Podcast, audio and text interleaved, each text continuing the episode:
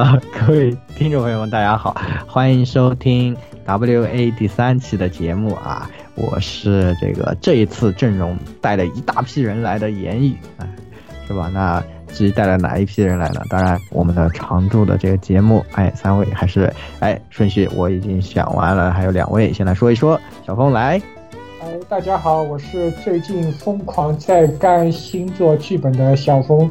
哦，星座剧本怎么样啊？刚写的一个开头吧，离公布还很早。哦，恰饭预定，恰饭预定，恰自己的饭才是最最真实的恰饭。对，这到时候这个 WA 节目是吧，就有可能就有小峰的自己恰自己的饭的节目啊，大家期待一下。好，那下一位是欣姐啊，每一期都在恰自己的饭的欣姐啊，当然这一期可能是例外。好，我我我刚刚其实想吐槽，原来言语所谓的。一大帮人就是几个人的意思啊！对对对对，被发现了。Hello，大家好，这个节目居然做到第三期了，真是，嗯，怎么说都不可思议吧。然后这一期可能跟以往两期有一点不同，至于是哪里不同，我觉得是哪儿都不一样。那至于为什么说哪儿都不一样，那稍后再说吧。啊，越来越被 AI Live 常规节目同化的这个系列啊，想想都非常恐怖。好，那这个一大帮人的这个最后一大帮，来，我们的录音老师傅，请。好，大家好，这里是我一个人就能把你们全部都包围掉的十十六夜宵夜啊，不对，我是殷小路。大家好，我是殷小，大家好，我是殷小路宵夜，是是是曾经录音是十六夜宵夜的哥哥啊，你好。啊，是哥哥，哥哥，好，明白了，明白了，这个。啊，今天这个弟弟不在，哥哥来串场是吧？啊，顺便把节目也给录了，就对，非常的好用，对，是这样。因为因为你要这样，因为这些这期的话，嗯，是这样的啊。这个我弟弟他是打月吹，但是我是打月黑啊，你们懂的。哦，懂了，懂了。哎，这个所以说。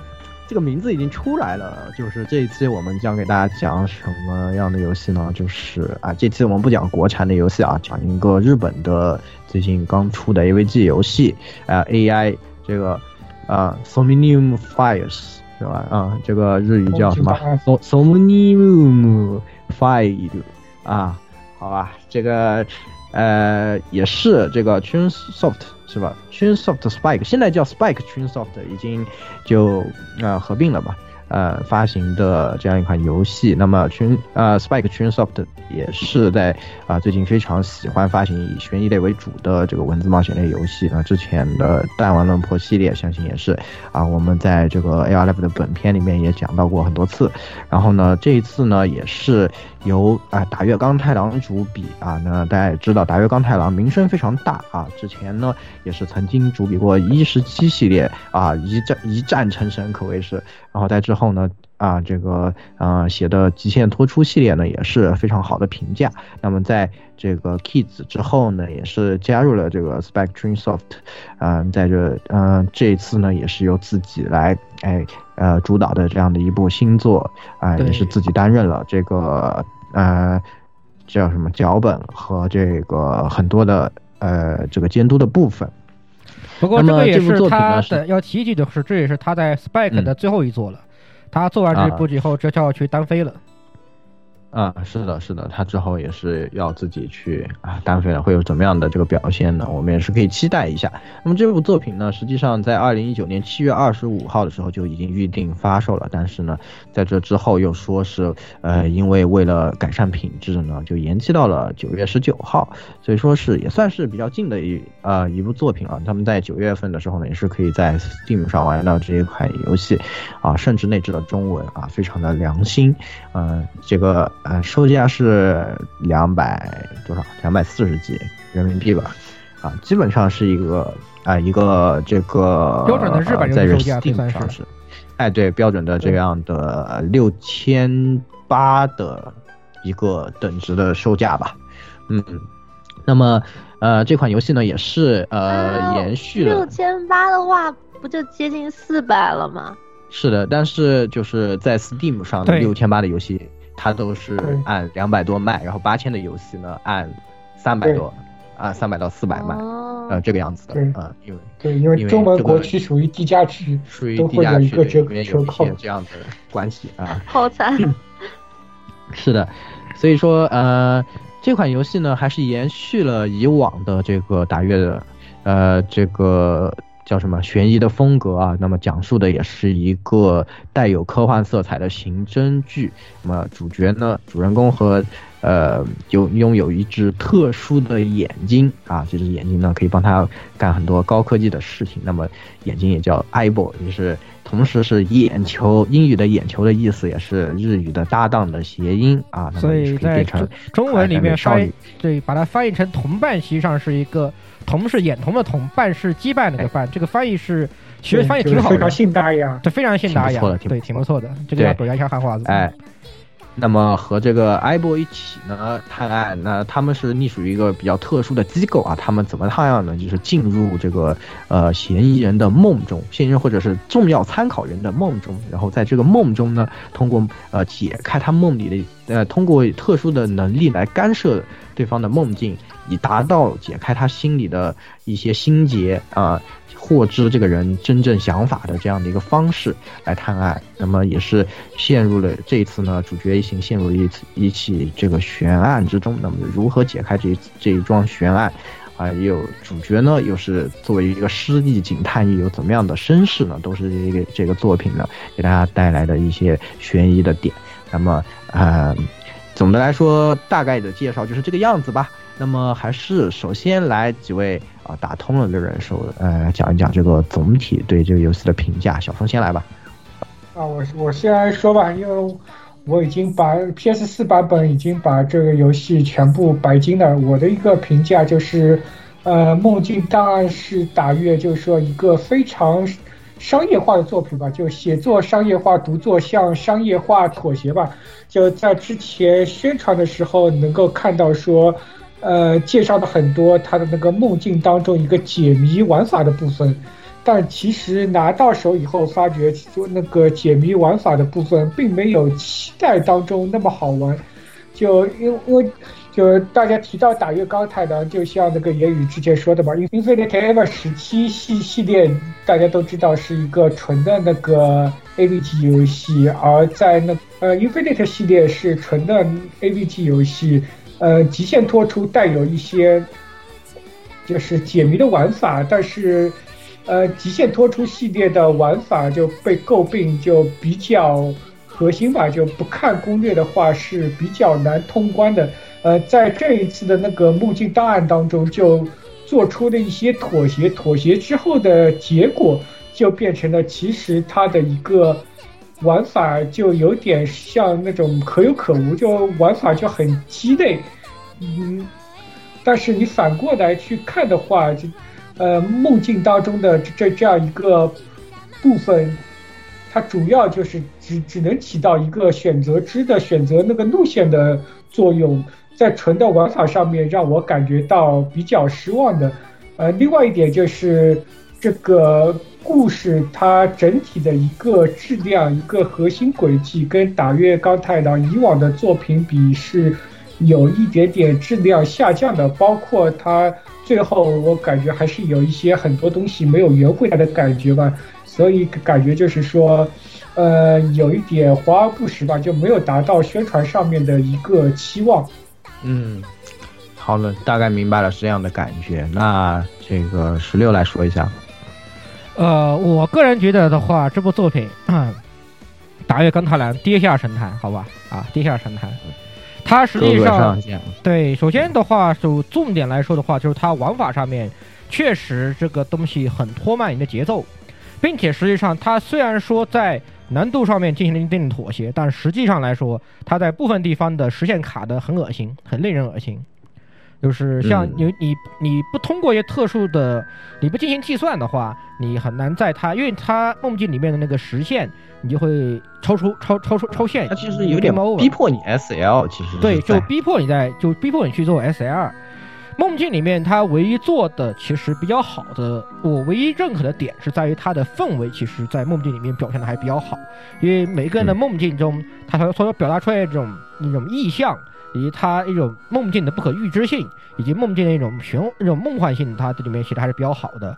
而且在悬疑上和气氛上的渲染这方面做的比较好，但是它的玩法还是很、很、很糟糕。如果说单纯只是把玩法拉出来的话，它的三 D 都可以说是毫无意义。我可以这么，我可以这么说，它的三 D 就是属于毫无意义的。对，对玩法来说。呃，对玩法这一部分比较有意见比较大，是吧？对对对，他的这个问题非常做的，其实做的并不好。这个平衡，如果讲道理讲道理，这个东西如果你把它出在一个呃低平台，就是低次低低时代平老旧时代平台上面，都是完全都是完全可行的。我把三 D 部分一抠，对对，我我我甚至可以把它的三 D 部分 全部全部抠掉，就做成个二 D 的，以纯品的质的方式以及纯。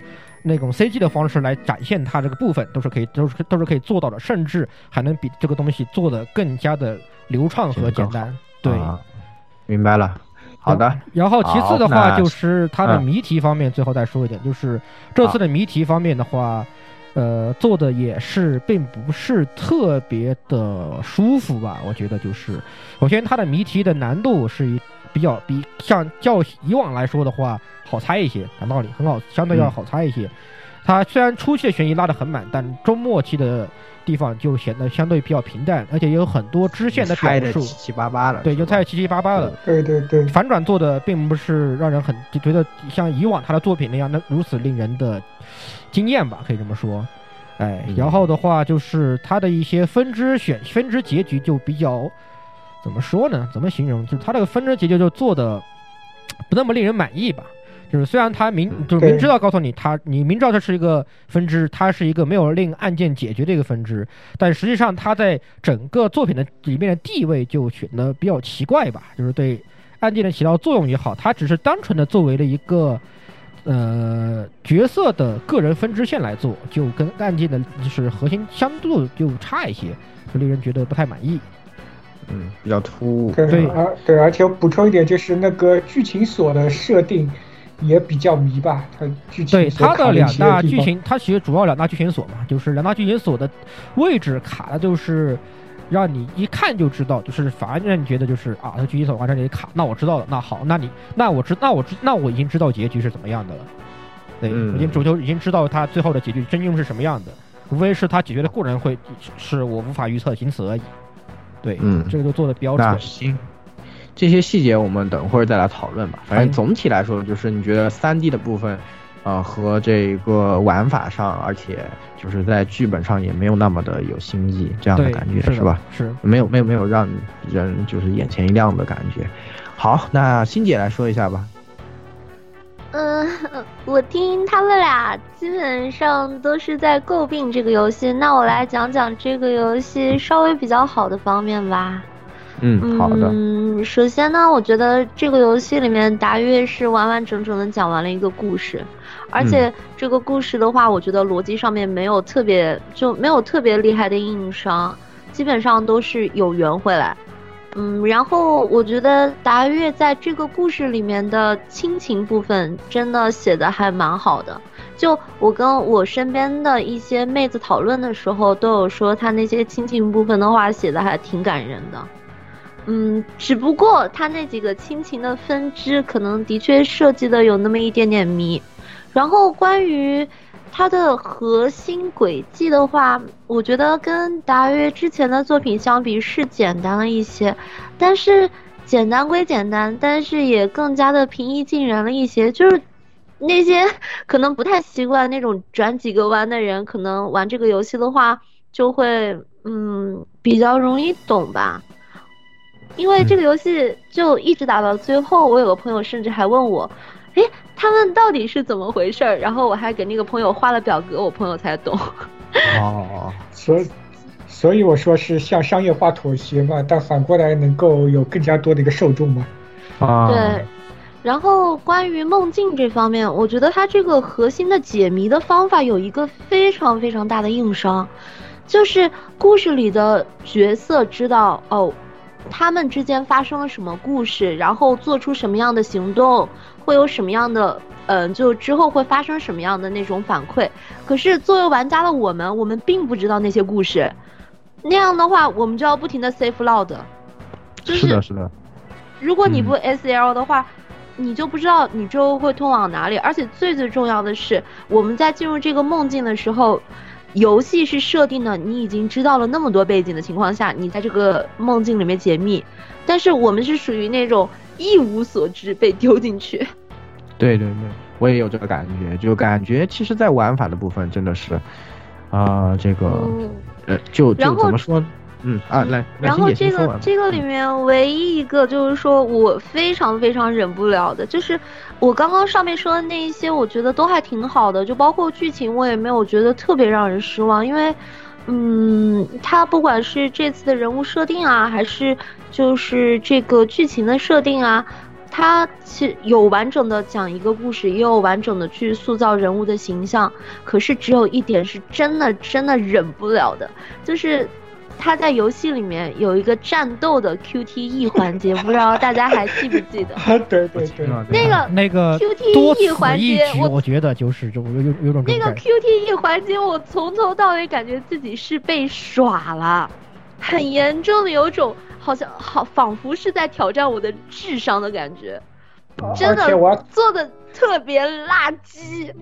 而而且我要吐槽一下，如果是打 PS 四版本的话，或者那个 Steam，你那个要白金的话，一定要有一些要那个一遍过。当中有几个 QTE，我就为了拿那个奖杯重打了三四次，打到后面都要吐。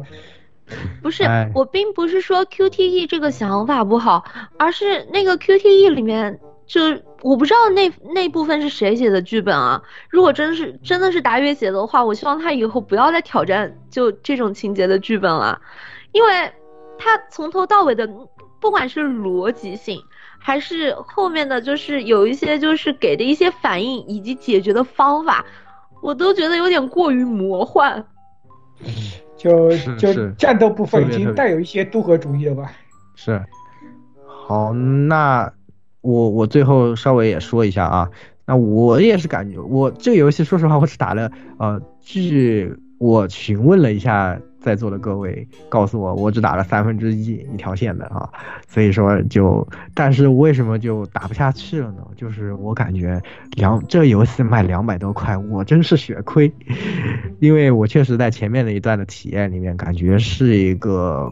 怎么说呢？断崖式的下跌式的体验啊！最开始进游戏的时候，确实感觉人设啊，各方面的这个悬疑的氛围啊，都是啊有那味儿了，有那味儿了，这个感觉感觉挺好的。然后慢慢的，这个呃，随着剧情展开和玩法啊，玩法当然前面大家也说了，有很多的这样的问题啊，这样那样的问题，在这个梦境里，呃，怎么样怎么样啊啊，然后已经这个玩法已经让我有一些产生厌烦了。最其实我最接受不了的一个东西，我就啊在这里最后提出来啊，就是我觉得它缺乏一个呃悬，就是悬疑推理类的东西里最重要的一个东西就是逻辑性，很多地方无论是这个呃战斗的时候做事的逻辑和你在进行游戏过程中的逻辑，就包括你在梦境里。就像欣姐前面提到，她其实没有任何的提示，就是我在这个梦里，我不知道我下一步，我都是只能以试的方式，没有任何的呃推，比如说我猜测我可能这样做可以，实际上这个成分是非常少的，基本上你就是有多少可以互动的案例，你去进行。呃，尝试从一个试错来完成这个解密，呃，缺乏逻辑性，然后就剧本缺乏逻辑性，就是里面充满了渡河主义。上一秒钟上啊，boss 跟你说啊，这个。人我们抓不了，我们批不了捕，下一秒说啊，我们抓回来了，然后之后你去审问他，他说啊，我越狱了，就这样的事情就，呃，就在我眼前像这样发生，我觉得你们警察真的就让我很难接，很难以接受。这样整整个呢，把整个的游戏氛围渐渐的呃撕开了以后，就觉我就感觉上整个游戏，呃缺乏作为悬疑和推理游戏的一种严谨的呃这个必须要有的严谨性和逻辑性，让我很难坚持下去，所以我觉得挺亏的，就是这个事情，我不知道你们有没有就是有没有像这样的感觉啊？啊，我先说一点，就是补充一下，就是在梦境之外，就是调查的部分，它是属于一个特别线性的这样一个调查，就是你先从从 A 地点，然后你一二三四东西都询问完，然后你再到 B 地点，然后一二三四询问完，就做的实在是太线性了，可能也是考考虑到就是为了迎合新玩家吧。你重新重新进一个之前已经调查过的地点，它所有的东西你都要重新再重新调查一遍。说个实话，我这个真的有点受不了。而且他有些调查之后的那个，就调查之后的反应就毫无新意。比如说调查一张桌子，这是一张桌子。桌子。然后有时候，对，要不就安排艾博出来讲一个黄段子，结果把这个游戏生生搞成了一个分级分到了 Z 里。就这这游戏其实没有什么暴力什么题，据说被分到 Z 里完全是有的，是有的，有有有后面有后面啊，有的。我还以为他真的是被分进去就是呃暴力有归有，但是主要的原因还是在于他的黄段子太多了。啊，我听说是分级的时候是有这么一个梗吧，我也不知道是不是真的，反正就呃，但是我觉得还挺有道理的，就确实我感觉他在调查上其实很想学逆转裁判，但是。又没有学到那个地方，就逆转裁判其实互动是有的，就是你和调查的场景是相互有互动，你需要收集完东西去特定地方找人，然后向他提示这个东西进一步呃这个解锁，而这个完全就是完成一个一二三四五的任务，就我进去这个地方，所有地方点一遍，讲完了去下一个，所有地方点一遍，讲完了去下一个，这样的感觉是吧？就。而且说这是有点太过照顾新人了嘛？对，而且它的场景调查就是过于重复性，就刚刚欣姐提到的，我们这个地方已经来过了，我后面还要再来一次，然后发现一个新地新线索，然后过来过段时间我又来一次，我又发现一个新线索，我他妈不智障吗？我靠！对，我有我有那么强大的 X X，我有那么强大的 X X 光功能，我有那么强大的红外功，那么强大的一双一一只眼睛，为什么我就不能一次性的把里面东西基本的全都都都都都都调查完？就是。剧情让你用的时候才能用，对，这个也是确实调查这部分安排的也不好，感感官上会感觉这个剧本被就是硬生生的拉长，有点支离破碎的感觉吧。以往通打月的那个剧本都会感觉说想一口气通完，但是这这一次因为加入了这些很繁琐的而而无用的东西以后。就让你感觉你通了大概半个小时一个小时，就突然就不想通了，然后会 会放下手柄，然后去干一些别的事情，然后回过来来再去通，就会有这样一个感觉。只要把前期的这个故这个部分给就度过过去，后面到了到了下半段吧，下半段的话还是很想就一直冲下去的。啊，就。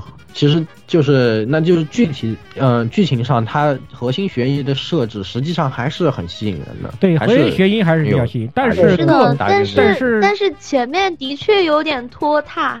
而且关键有有几个有一说一，而且有几个分支就就太跟支线跟跟跟主线剥离性有点强，尤其是那个那个那个伊利斯那边的 A 线。太剥离了，我觉得那个东西太实在，有点剥离。虽然它后面有所解释为什么会有这样的一条 A 线，但是我觉得还是有点剥离性过强了个东西，就跟主线没有什么关系。就觉得，嗯我通完我觉得，我操，我为什么通这条线？我我又又不能反又不能辅助我解决这个事件，我靠，我那我通了干嘛？要我打这个，那我打这条线干嘛呢？我我好像我好像通这个游戏的时候，我第一天晚上通的时候我睡着了。第二天晚上通的时候我也睡着了，然后我一直通到第四个晚上的时候，然后才来精神，然后再到后来第第五个晚上和第六个晚上，我这个游戏是一口气打了六个小时打完的。哦，我也差不多这个感觉，就开始很慢热。啊，就实际上它后半段的体验还是相当不错的，是吧？因为前面真的真的感觉就很莫名其妙，然后又特别慢热。我觉得达月的话，他比较适合的，就他自己比较擅长的剧本，应该是那种一开始就进入主题的，像之前他写的就是，不管是极限逃脱呀，还是前面的 F 十一、十七啊那种，都是那种一开始就直接进入主题的，直接把大家拉到自己世界观的。但是梦境档案这个，它是一层一层慢慢的把你拉进这个世界观的，你就真的会觉得有点前期有点无聊。嗯，可能真的就像小峰说的，太想照顾这种，嗯，怎么说轻度玩家，什么都想解释清楚，然后又又要这个，是吧？然后又在设计上没有特别的、特别的怎么说，想想明白，就导致这个游戏流程玩起来前半段显得相当的这个。那么既然都批斗了他这么半天，那就是后半段的这个呃悬疑就是怎么怎么就这么吸引人呢？还是就是还是有打约那味了，是吧？就是像之前极限突出那样的感觉，那种紧张感或者那种悬疑感。我觉得啊，我好想知道是这样的感觉吗？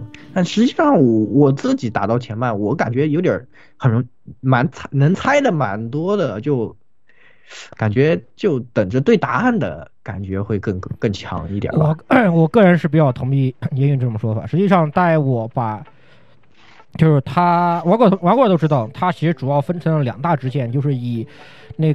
个叫什么来着？那是女儿那女儿的第一次那个梦境。瑞希啊，瑞希，以瑞希的第一次梦境潜入之后，它分成了两大条支线。那么我是先走左支线，然后再走右支线。实际上两边支线它是解，它是两条不同的悬疑。左支线更注重于。案案件本身啊，幼稚线的话着重于男主的身份本身这两个这两个部分，但实际上在两个部分，它通道大约在百分之七五十的左右就有有有所眉目。大概我通到百分之七八十的时候，我就已经猜到，哈，原来可能应该是这个样子。我我差不多也是百分之，我我其实把那个伊丽丝的 A 结局通完，看到最后那一幕，我差不多就猜出来了。对，这次他的暗示挺明显，就也不能说暗示，他已经是通过闪回的这个形式进行一个明示了。对对对对对。可是我觉得也不能这么说呀，因为就可能我我们打这种游戏打的比较多，反应的比较快，但是我感觉大部分人不会反应那么快的。他的这次推理其实真的不算。难就是这种感觉，不算难，真的不难。但是就不算难，但是很多人还是推理不出来啊。悬疑感就就还行，只能我觉得悬疑感就是，尤其是前期其实刷的很足，到后期能够，到后期我反而反过来，我就觉得前期的悬疑氛围我觉得很喜欢。也就是当你出现第二个死者的时候，以及第二个嫌疑人的时候，就这个地方的时候，就觉得那时候我也是感觉我哎挺那个的。对这个地方的挺想玩的，哦，这个地方很有感觉。到到了后面，最主要是作为打月的老玩家，就感觉可以猜。当你觉得已经可以猜出来，想要去对答案的时候，剧本对你的冲击力和新鲜感就没有那么强了。对，就是你菜了，我强了。对你菜了，我强了，是这样的，就是这样的感觉。但是我觉得可能就是打月这种厉害的地方啊，打月，我感觉他的这种悬疑剧本确实能一直吊。我我我我是。可是我是那种享受我猜对正确答案，然后等着可以对答案对答案的人啊！我我是享受这种过程的人。对对对，我就想说这个，我觉得打月还是厉害，就是他其实他很擅长，就是吊着你的，无论是哎，我就告诉你这些片片段段，然后让你去也想，我好想对答案啊，或者是那个，哎呀，我好想知道里面到底是什么，无论哪一种，他都能把这个就是。一旦进入了他那个节奏啊，是吧？就感觉你就你就被他带着去了，就那种悬，你就一直是特别往下想往下走的那个感觉。我感觉打月对后期就是奔着对答案去了。我就我我已经确定好了男主是谁，然后两大悬疑嘛，男主男主是谁，以及凶手是谁，我就确定啊，我就我好，我已经把答案写好了。然后就抱着抱着答案就一直点点点点点点点点点点点，甚至甚甚至不惜不惜稍微按两按两下 Ctrl 直接往往前牺牲了剧本的。作为作为打月这个老粉丝，就感觉这个剧本就没有突破性的东西，没有突破原有的框架和轨迹。就我们想看的是一个不要既视感那么明显的这样一个轨迹吧。这个轨迹还是有一些以往作品的既视感，而且是把它。简化的拿出来再用，这样一个感觉啊。主要打月这个人的名头啊，拿出来，可能你就感觉他又要搞什么新的幺蛾子了，又有新的那种你想象不到的这样的东西体验在等着我。但最后发现是，可能真的是像说为了商业化这样的，拿了一颗 拿了一盘普通的好吃的菜抬上来了，啊，吃了就觉得啊好吃还是挺好吃，但就是。就拿菜当师的要求不是让你抬一盘普通的好吃属于属于我我们都喜欢吃重大口味，但是打越为了照顾更加多的玩家，他不敢把这个东西大大下的那么多。我觉得这个是有原因的，之前《极限脱出三》就是因为《极限脱出二》在就是本国卖的不好，然后本来都准备腰斩了，后来是因为国外的，好像是国外的，就是欧美那边的玩家，然后，呃，是做了一个像类似众筹这样的东西吧，然后才把《极限脱出三》给做出来。嗯，就如果一直是用那种只服务少部分玩家的作品的话。可能之后就不会再有新的作品了。是的，他也在，他也在寻求这个改变，是吧？哎，所以说，但是还是要说一句，我突然想起他，还有他有我还有个非常不太喜欢那个地方，他人物就是我觉得男主的人物塑造上面有一个很严重的，怎么说呢？就是有一个断点，或者说是一个，对对对，有一个，我觉得男主是不是性格在就是变化的特别快？你觉不觉得？是不是这个问题？对对对，就是男主就是人就人设有点有点奇怪。我我不知道你你们打出那个结局没有？就是有一个热海结局。啊，就就我前面说的，就是那个约那个约那个就是前台妹前台妹前台前台小姐姐，对对对。就是不停的反复约反复约，然后最后就会变成他们俩一起去热海。然后男主说案子什么的，案案子什么的，什么鬼玩意？我现在就要跟他去约会。对，这个这个其实都不关心，这个都不关这些那个 sub 的那种那那个呃那个结局问题。它主要是主线上面都有这个问题。他的曾经那个身份，他所表现出来那种感觉和他现在的身份，他表现出来感觉差距实在是大的有点难以接受。我觉得，我觉我对这点感觉不太很非常不满意。因为他曾经是一个，为了不剧透啊，为了不剧透，他曾经是一个那样的一个，那那种 那种那种呃非常酷的那样人，非常酷的一样人。但现在的是这样的一个逗逼形象，我就觉得不太。虽然哪怕你失忆了，但是你很多东西，而且而且你这而且更何况是你想起来之后，他想起来他曾经的身份之后，他也没有对他以前的那些身份和他的以前的作为有过多的有有曾有那种反思和。或者说是忏悔呀之类的一种情绪情感在里面，这个地方我觉得做的实在是不太好。这个是我到然后就平时在调查的时候也是，你突然点个桌子讲起笑话来了，点个窗子又严肃的讲了半天，就你就觉得很怪，这个人是吗？你怎么回事？你突然就，是吧？就感觉性情大变，有有点有点确实有点难以接受吧。嗯，我觉得这次虽然说男主这个角色。塑造的就性格比较奇怪吧，但是这个伊丽丝这个角色可以说塑造的非常成功。哎，我也挺喜欢的，我也想说说个好的，就是我觉得这个游戏就这个妹子还蛮好的，我蛮喜欢的。我插插一句嘴哦，你们说男主的那个设计问题，可是我觉得善人死亡的男主也很多变啊。嗯。嗯，但是他是他是什么样？就是我觉得男为什么我们会觉得这个不好？就是我觉得主要还是，就是你在同一个时间里，你点桌子，他突然就突然就狂狂说笑话，然后你点椅子，他又狂说正经话。其实我觉得玩善人死亡的时候，那个男主也是这种感觉。哎哎，我我善人死亡的东西能剧透吗？能直接透出来吗？可以可以可以。就是，嗯嗯，那个男主。他是当时是保留着自己二二十岁的思想嘛，其实是在一个老爷爷的那个脑子里面嘛。嗯嗯嗯。然后他的性格也是这么跳的，就是在解谜的时候，明明看到的当时已经是就是比较嗯恐怖的那啥，就是有点有点恐怖、有点猎奇的那个场景，但是但是有些时候可能调查有些东西，他也会突然说起冷笑话。嗯，不过我觉得这个应该是达约的个人风格。当然也有这种，当然我个人觉得他一种可能就是他为了使玩家不太那么容易猜出那个人就是男主啊，这样他他做了一种特殊一个一个处理，就是因为如果你做做的太像的话，很太容实在太容易猜，哪怕他有这个，哪怕不考虑这个东西差别，我也觉得其实挺好猜的东西。嗯嗯，是的，是。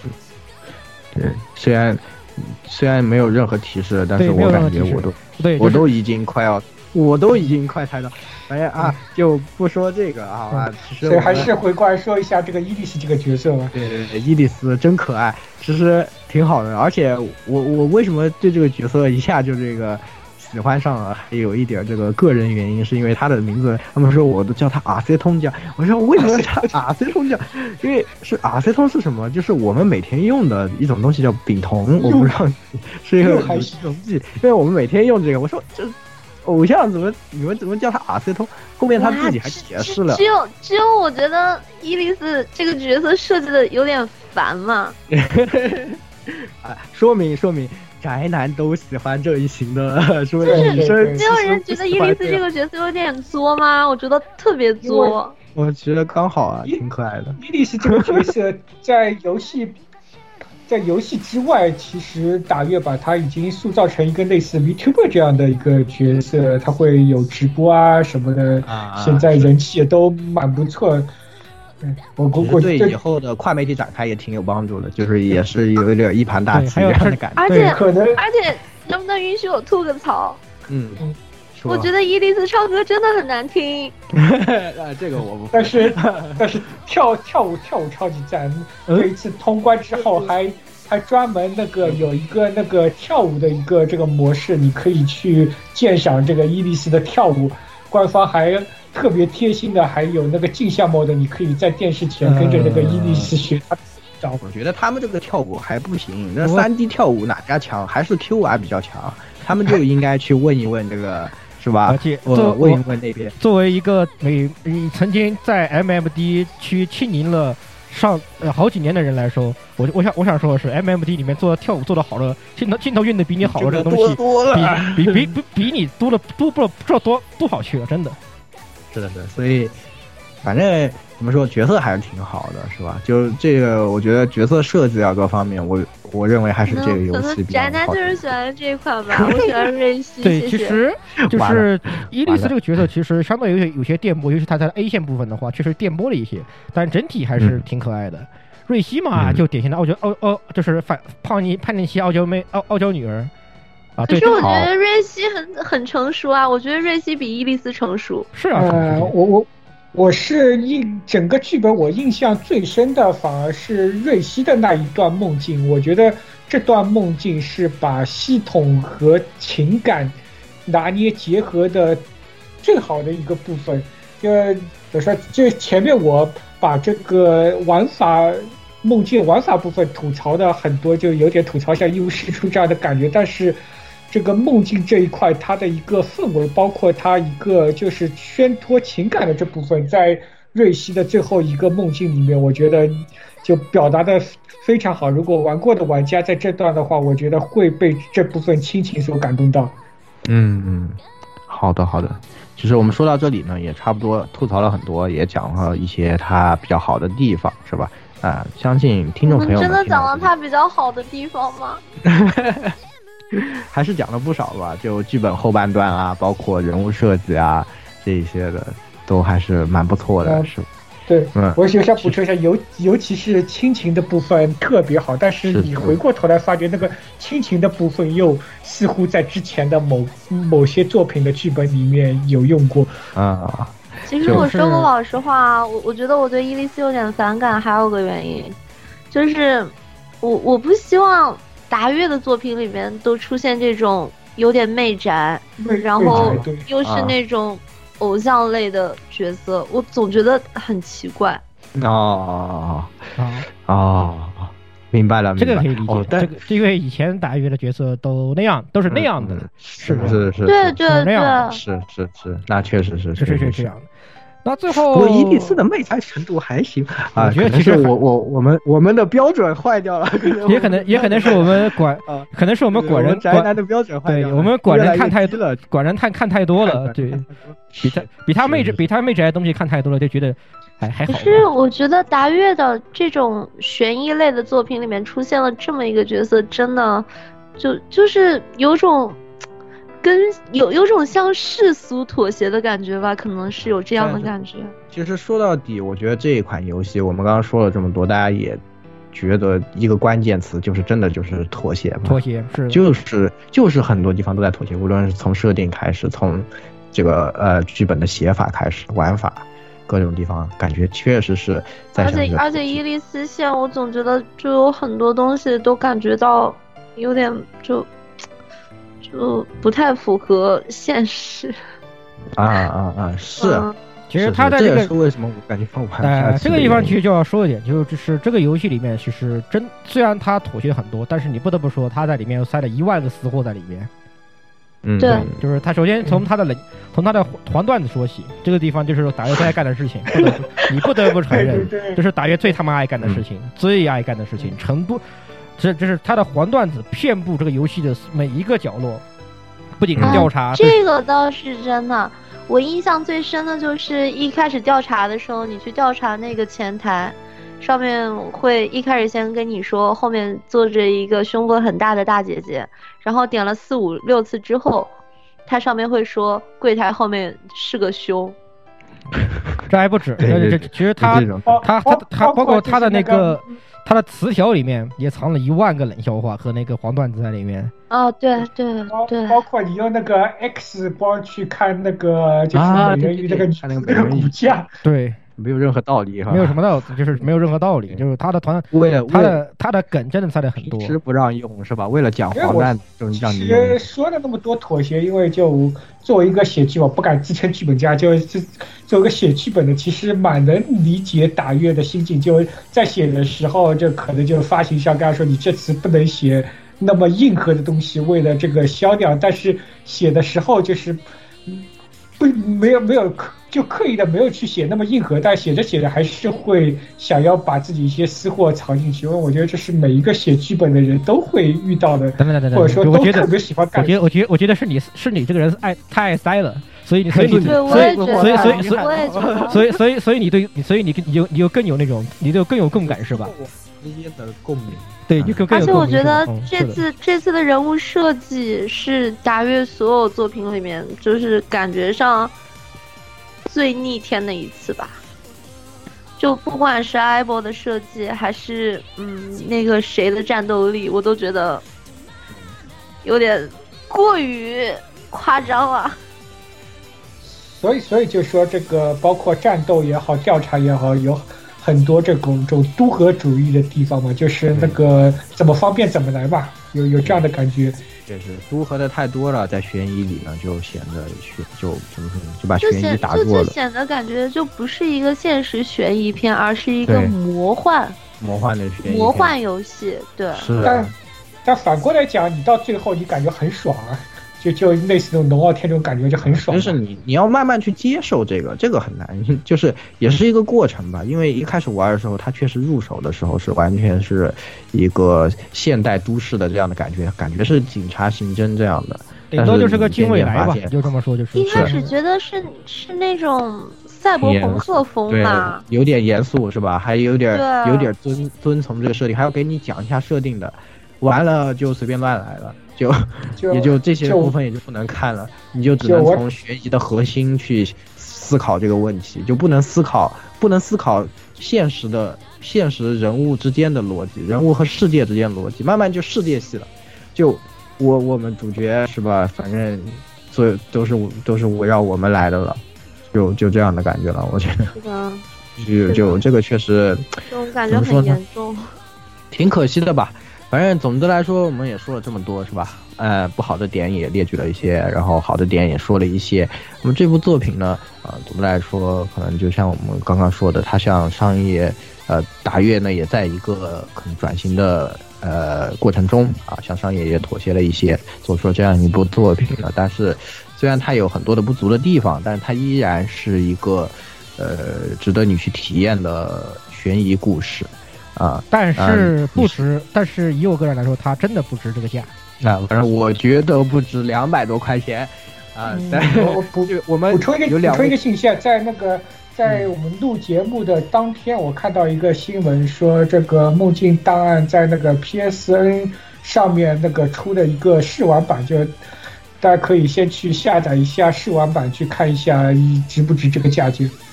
是的，是的，那啊，这个当然见仁见智了。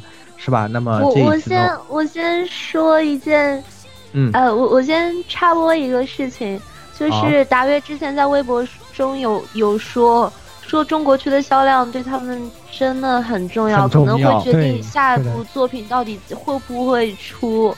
虽然就是说吐槽了这么多，但是大家都只是跟达月以前的作品相比，可能觉得这次就是做了过多的妥协，然后反而让老玩家不够尽兴，然后新玩家可能也会觉得有些地方感觉有点莫名。可是它本身的话，我觉得两百多块钱还是没有什么问题的。我我先说一下，我买的是 PS 四版，我好像是花了三百多块钱买的。我觉得，嗯，就是一个游戏两百多块钱买这么个游戏的话，我觉得没有什么问题，真的。我是反过来觉得这个作品是很适合新玩家入坑打月的作品，新玩家可以按照这个发售反过来的顺序，就先通了梦境档案以后，对。对，感兴趣后回过头再去打 Zero Escape，对吧？对 对对，然后最后再去 Ever 什么 Ever 十七，Remember Remember 十一，爽一爽，这个是对对对，Ever 十七这个旷世神旷世神作，旷世神作，旷世对对。哇，我我比起 Ever 十七更喜欢九九九哎。啊，对，我更喜欢 Ever 十七，Ever 十七。没有，我觉得我觉得九九九最最后那个他他最后的那个轨迹真的是太太惊艳了。嗯。好，那其实呢，咱们这一期也聊的比较长，聊的比较多，也是 W A 这这几期哎最长的一期哎，那么啊差不多呢也给大家带来到这里。那么关于这款游戏呢，如果大家还有更多的想讨论的，那可以在下面给我们留言啊，包括加入我们的这个群啊，来和我们一起讨论都是可以的啊。那我们的群号是幺零六二八六二六啊啊，这期节目呢就差不多给大家带来到这里了。咱们在下期节目之中再见吧，嗯，好吧，好，下期节目再见，拜拜，拜拜，拜拜，好，好，哎，你们真的喜欢喜欢伊丽丝吗？我真的觉得。